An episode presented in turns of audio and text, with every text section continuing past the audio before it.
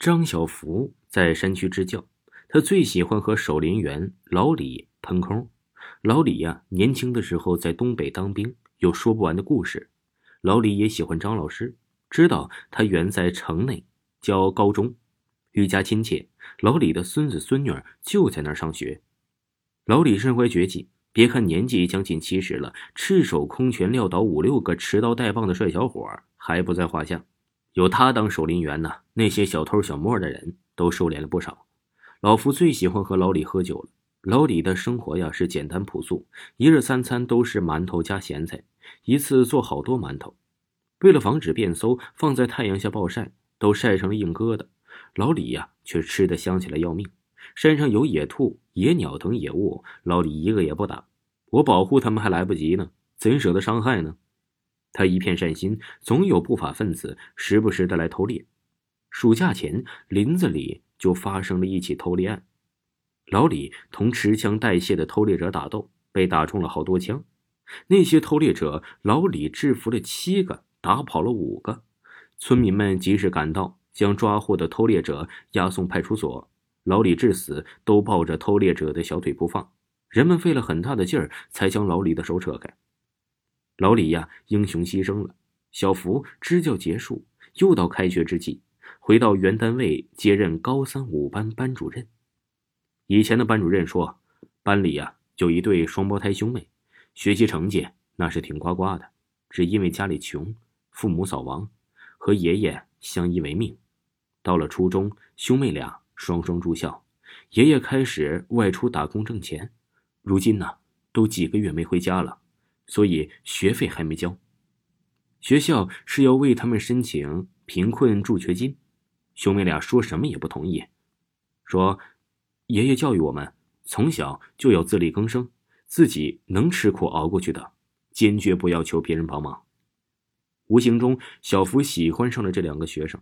人活着呀，就得活一口气，失了骨气，做人呐，还有什么趣味呀？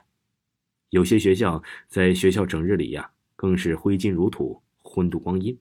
这兄妹俩却整日早起晚睡，成绩稳定在班级的前十名。穿着超朴素、超干净，吃东西啊，最多也就是白米干饭。小福也扬着找些名义为兄妹俩提供帮助，却屡次遭到了谢绝。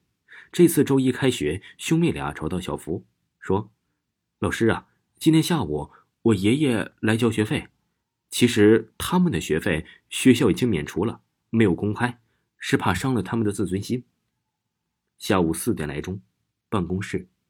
小福在备课，突然看到了一个特别眼熟的人影，比死去的老李进入了办公室。别的老师不在意，小福却惊得差点叫出声来。老李也看到了小福，很是惊讶，摆手暗示他不要声张，问：“谁是三五班的班主任？我来给李征、李荣交学费。”小福啊，好半天回不过来神来。其他的老师啊，扯扯他的衣服，才惊醒过来。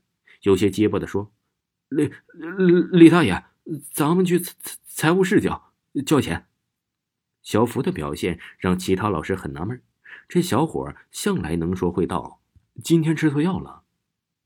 来到校园，在一处僻静处啊，老李解释说：“我已经变成了鬼，好在呀，阴间鬼判官是个好心鬼，给我充分的自由，可以继续在人间干活挣钱，供我的孙子孙女读书。我如今呢。”开始捡破烂，收入还可以，能维持开销。小福生性豁达，长舒了一口气说：“两孩子的学费呀，学校已经免除了，不用交了。钱呢，留着买些吃的，补补身子吧。”老李真的是一头倔强的驴，非交了钱不可。应该出的钱，他们照样不能落下。老李交了学费，又怕影响小福正常工作呀，就赶快走了。小福下了班，提着一瓶好酒找到了老李住处，又让其讲故事。